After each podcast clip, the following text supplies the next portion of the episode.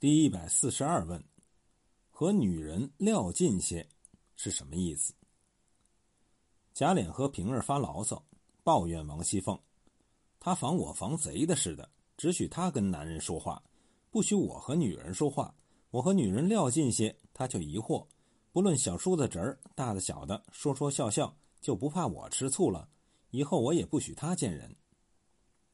这个撂近些。周教本没有加注，一般读者很难读懂是什么意思。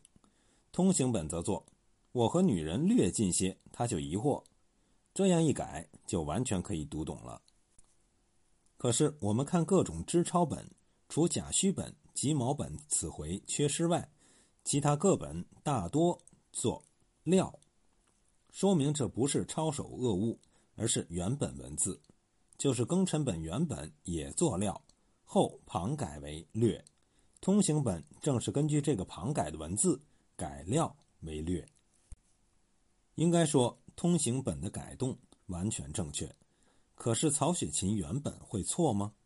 说错也可以说对也可以。为什么这样说？这就要到丰润方言中去寻找线索。丰润历来读略为料，大略读为大料，策略。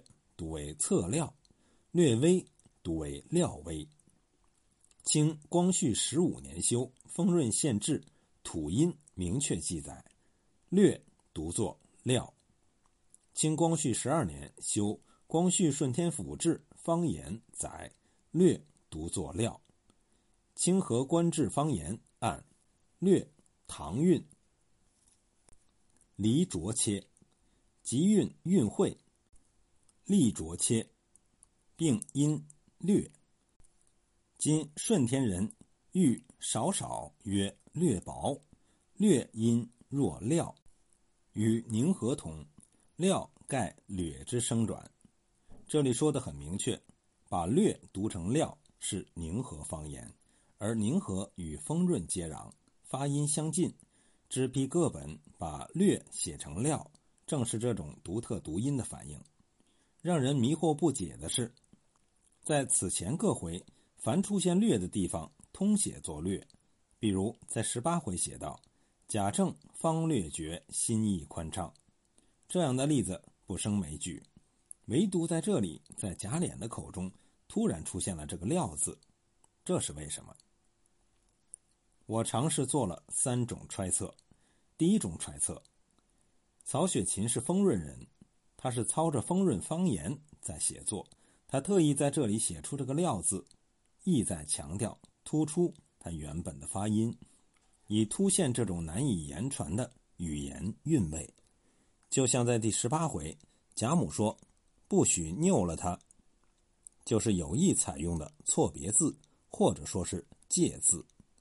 第二种揣测，《红楼梦》一书有原始的作者在，就像书的楔子中说。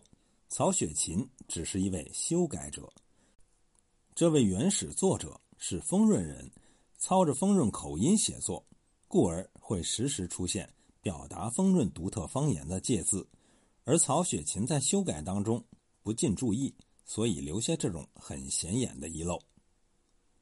第三种揣测，书中贾府所依据的原型就是丰润人，丰润话是贾府中的通用语言。故而书中人物才会无意间带出那样多的丰润独特方言，比如贾母的“拗”字，贾琏的“料”字，赵姨娘口中的“电踹窝”，上高台盘，史湘云口中的“恶”字等等，不胜其多。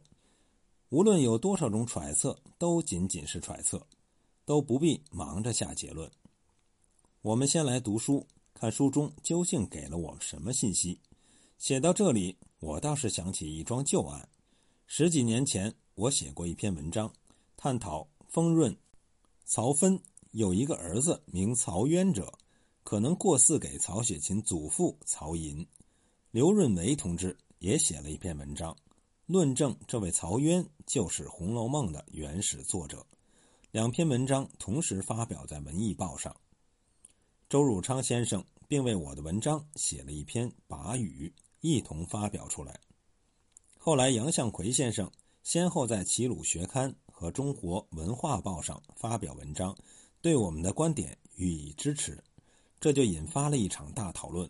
所谓主流红学家们纷纷上阵加以驳斥，并把我和杨向奎、刘润梅的观点称为“新丰润说”，闹腾了好几年。其实就目前来看，关于曹雪芹究竟是祖籍丰润，还是他原本就是丰润人，出于丰润？关于《红楼梦》有没有一个原始作者？如果有，他是谁？都是有待深入讨论的问题。比如著名红学家俞平伯先生晚年就曾明确说过，《红楼梦》有它的原始作者，曹雪芹只是一个修改者。但这并不能否定曹雪芹的伟大。这种说法目前就不大有人提起了。学术问题是一个极其复杂的问题，不能够靠打群架、起哄的方式来解决。与其花那样多心思精力打笔墨官司，不如大家静下心来仔细读一读《红楼梦》这部书，做一些比较艰苦的考索工作。